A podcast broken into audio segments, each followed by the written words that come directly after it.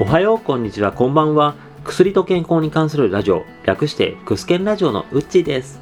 このラジオでは薬剤師である私、ウッチーが薬のことや健康のことなので、ラジオを聴きの方や患者様からの質問などを紹介しながら、質問に答えたり、薬や健康についての話をしていくというラジオです。どうぞよろしくお願いいたします。今回の配信1月11日、毎月11日のソロポッドキャストの日でございます。様々なソロポッドキャストがこの日に配信をする特別な日だったりします。で、本来であれば、この日に僕もいつもと違った特別配信をするつもりだったんですけども、今回は木曜日で通常配信と重なったということもありまして、以前話しておりました僕の新番組で漫画に関するポッドキャストであるマンラジという番組のプロローグを今回配信しております。よろしければそちらもお聞きいただけるととても嬉しいです。ということで、今回のテーマですが、通常の配信をいたします。とても嬉しいことに、あるポッドキャスター様からいただきましたテーマで話をさせていただきます。テーマをいただきましたのは、エッセンシャルラジオをされております、イカロスさんからいただきました。本当にありがとうございます。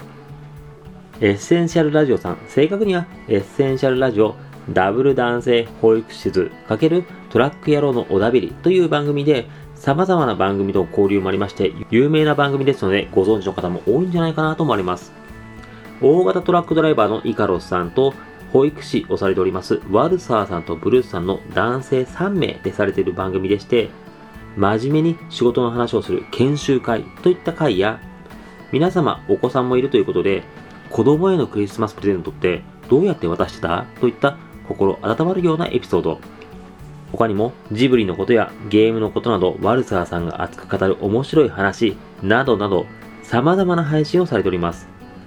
真面目な話から感動、笑いなど様々なエピソードを楽しめる素敵な番組でございます。個人的に好きなエピソード何かなと聞かれると迷ってしまうんですけども、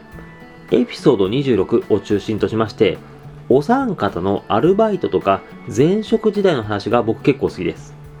どういう風に皆様アルバイト時代とか、まあ、イカラさんのアパレル時代とかで、様々なエピソードを交えながら自分が成長した話とかをよく話されたりとか、まあ、あとそういった時、ちょっとした失敗談とかも面白おかしく話されるんですけども、まあ、そういった話、とても皆様嬉しそうに、そして楽しそうに話しておりまして、聞いてるこちらもとても本当に嬉しくなって楽しくなります。よろしければ皆様、エッセンシャルラジオをお聴きくださいませ。で、今回そんなエッセンシャルラジオのイカロスさんからいただきましたテーマで早速話をさせていただきます。それでは今回のタイトルはこちら。サウナからの水風呂は健康に良くないの？タイトルコール用に少し文面を変えさせていただきましたけども、いただきました質問は、サウナからの水風呂は問題ないんですかね？という質問でした。でこの質問ですけども、僕の番組の第118回の冬は浴室温めた方がいいの？食後1時間以内の入浴は控えましょう？を話をさせていただいた際に X にてこの質問をいただきました。第118回では浴槽と、まあ、浴室や脱衣所、こういったところの温度差が血管にとって危険だよという話をさせていただきました。で、その温度差が危険というところから今回イカロスさんから質問をいただきました。イカロスさん、改めまして本当にありがとうございます。内容に入らせていただきますと、サウナ、まあ、暑くて湿気の高い部屋に入ることで、まあ、高温状態で熱が体内にとどまらないようにするため、汗を大量にかこうとします。まあ、それによって水分が減ることで体重が減ったりとか、まあ、汗の出る部分に詰まった汚れとかが取れるので、体がきれいになれたりするよと言われまして、ダイエットとか体をきれいにするのにサウナはいいと言われています。また、サウナ後に水風呂に入ると、まあ、ほてった熱が取れて、まあ、気持ちよくなりますし、その後の休憩状態の心地よさから、よく整うとかと言われたりします。で、サウナとか、まあ、サウナ後の水風呂や休憩、ほんと気持ちいいんですけども、これなぜ気持ちいいのかと言いますと、暑さから体は熱を放出するために汗を出しやすくするんですけども、この時、汗の元になる水分とかミネラルを血液が汗腺というところに運んで、そこで汗となって、ま外に出ていきます。で、こういった水分とかミネラルを汗腺へ運びやすくするために血管は広がっていきます。この血管が広がることによりまして、普段血管が狭くなって血流が悪くなっているところも血管が広がりやすくなります。そういったこともありまして、血の流れが体の隅々まで流れていくということもありまして、全身の細胞に栄養素とか行き渡りやすくなるので、まあ、体にとって、ま、栄養素が隅々まで行くことで幸福感を感じます。そして気持ちよさにつながります。また、全身の血管が広がりやすくなるということで、これは肩こりとかにもいいです。肩こりとかは、まあ、筋肉のこりというのは、まあ、炎症を起こしている筋肉などが、まあ、血管とかを圧迫して、ま細くなってしまっている状態です。で血液の流れが悪くなるとことで、まそこに悪いものが溜まってしまって、痛みとかを感じやすくなる。これが肩こりです。血管が広がって血液の流れが良くなるので、筋肉のこりとかも解消しやすくなるので、肩こりとかも楽になりやすいよと言われております。で、こういう風にサウナにはいい面もあるんですけども、サウナとかサウナ後の水風呂、体に良くないよという面も大変多かったりします。まず、サウナによって水分を失いやすくなります。血液は水分があり8割でして、この水分が血液の流れを作り出すんですけども、水分が減るということはこの血液の流れが悪くなります。いわばドロドロ血液になりやすくなります。血液の流れが悪くなって起こる病気、例えば心筋梗塞とか脳梗塞、こういったリスクを上げるのがサウナです。また、ドロドロ血液になることで血管への負担もかかったりします。血液の流れが悪くなっているということで、この流れの悪くなった血液を全身に運ぼうということで、心臓が頑張るんですけども、それによって心臓が疲れてしまうとかで、で、心臓に負担がかかったりもします。あと、サウナの後にビールとかのアルコール楽しまれる方はとても多いんですけども、アルコールには脱水作用がありますので、水分を外に出しやすくなります。それによって、より血液のドロドロ化を悪化させやすくなるので、そういった意味でもサウナ後のビールにも注意が必要です。それと、サウナと水風呂ですけども、暑いところと冷たい場所の温度差で自律神経の乱れを引き起こしやすくなります。温度差が激しいというのはそれだけ自律神経にとってダメージを与えますので、サウナと水風呂の温度差は神経へのダメージをかなり与えます。よく自律神経の乱れが起きやすい方とかですと、サウナと水風呂を繰り返すことでより悪化させやすくなったりもします。それとさらに悪くなるパターンとして、サウナ、まあ、あと水風呂で、ろくに休憩も挟まないで、さらにサウナに行って、また水風呂へという行動をする方もいらっしゃいますけども、温度差でヒートショック、まあ、気温差で血管が拡張したりとか収縮したりを、まあ、極度に繰り返すことで、まあ、血流が悪くなったり、血管に負担がかかるという状況ですけども、これを起こすことで脳への血流が一時的に悪くなって気絶を起こすとか。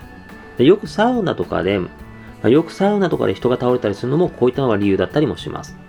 また、サウナとかでよく疲れ、整うという状態、これは気絶状態なんだよというふうにもよく言われます。気絶はなくとも、まあ、温度差によって交感神経が過度に刺激されるので、まあ、血圧上昇を引き起こしたりとか、それで血管への負担も増大させやすいので、やはり温度差というのは、ま注意が必要です。確かにサウナやサウナと水風呂、休憩とかのセットですけども、疲労感を取るとか、リラックス効果とかでいい面もあるんですけども、体への負担もかけますので注意が必要です。なので、水分摂取を心がけてやりすぎないことをお勧めしております。ここまでが質問に対する僕なりの返答です。そして、ここからは本日のワンポイントです。本日のワンポイント。健康診断前のサウナ通いは要注意。薬局とかで患者様と話してますと割とよくある話なんですけども、サウナに通うとまあ痩せやすいし、まあ、去年より太っちゃったかもしれないから、健康診断前にサウナに通っておこうっていう方結構いらっしゃいます。ただ、これ健康診断前にサウナに通って逆に健康診断で再検査になってしまうという方も一定数いらっしゃいます。サウナに行くことで確かに、まあ、水分が抜けるので痩せるんですけども、水分が減ることで血管内の水分も減ります。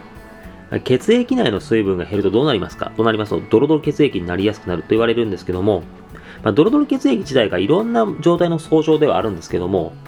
水分が減ることで血管内の糖質とか尿酸とか悪玉コレステロール、こういったものの濃度が濃くなっている状態です。なので、ドロドロ血液になったりもします。糖質とか尿酸、まあ、これは当然ですけども、血液の中に入っている量は変わらないです。でも、その状態で水分が減るので濃度が高まります。同じ量の砂糖を水に溶かすときに少ない水と多い水で溶かしたとき、どっちが味が濃くなりますか？と言いますと、少ない水で溶かしたときになるんじゃないかと。それと同じことが血管内で起きます。そういったこともありまして、サウナ通いをして血液検査をしてみたら、血糖値とか尿酸値、中性脂肪、コレステロール、これが高くなったと。で、また、過度に水分抜くことで腎臓へも悪影響を及ぼして腎臓の数値も上がっちゃったよっていう方も過去にいらっしゃいました。痩せるためということで健康診断前にサウナに通うというのはなんか気持ちはわかるんですけども、サウナに行く際は、十分に水分摂取することと、それとタイミング、やりすぎないようにお気をつけくださいませ。今回はこんな感じです。質問いただきましたイカラスさん、改めましてありがとうございました。サウナについては痩せるし健康にいいんだから通った方がいいと思われているところも結構多いんですけども、言葉悪いですけども、やっぱり食事とか運動の注意はなくて、ま、暑い部屋にいるだけで痩せようっていうのは、ま、それだけリスクも背負うことになるんだよという話ができればなと思いまして、今回こういった形で話をさせていただきました。ただ正直なところ、サウナ好きは医療従事者にもとても多いです。僕自身もサウナ行くことはありますし、なんなら昨年末にありました組合での忘年会、ゼロ次会で有志のメンバーでサウナに行ったりもしてました。まあ、サウナは健康に良くないよと話をしても、サウナに行くよという医療従事者多かったりします。健康に良くないものこそ気持ちがいいんだと話す医療従事者も多かったりしますので、まあ、正直健康に良くないと分かっててもやってしまうとか言ってしまうのは、ま悲しい人間の差がかなとも思われます。で今回のように皆さんが好きだけども、あれこれって健康にいいのかな悪いのかなといったテーマもあれば、いつでもご連絡お待ちしております。今回も最後にお聴きいただきまして誠にありがとうございました。また次回も聴いていただけると大変嬉しいです。それではまたお会いしましょう。このラジオで話す内容はあくまで一つの説であったり一つの例です。医師の方針や患者様それぞれの状態で治療方針は違いますので、自身がかかっている医師や看護師、薬剤師などの話を優先するようお願いいたします。